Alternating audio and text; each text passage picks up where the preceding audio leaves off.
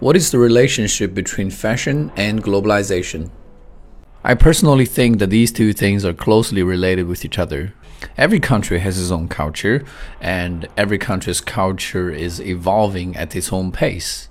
Before globalization, the countries in this world have diversified cultures. But since the beginning of globalization, some cultures become more dominant than other cultures and then they started to exert more influence over other cultures and assimilate the minor cultures.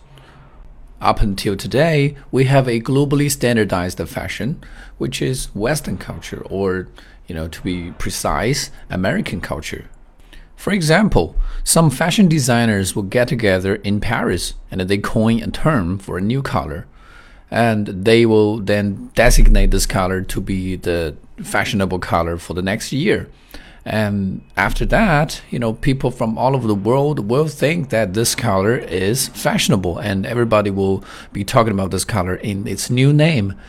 I don't know whether it's progressive or retrogressive, but I do think that people need to be more sensible when it comes to the topic of fashion. 近期马上就要参加雅思考试的同学，可以在淘宝中搜索店铺“长沙雅思”，获取最新的答案文本。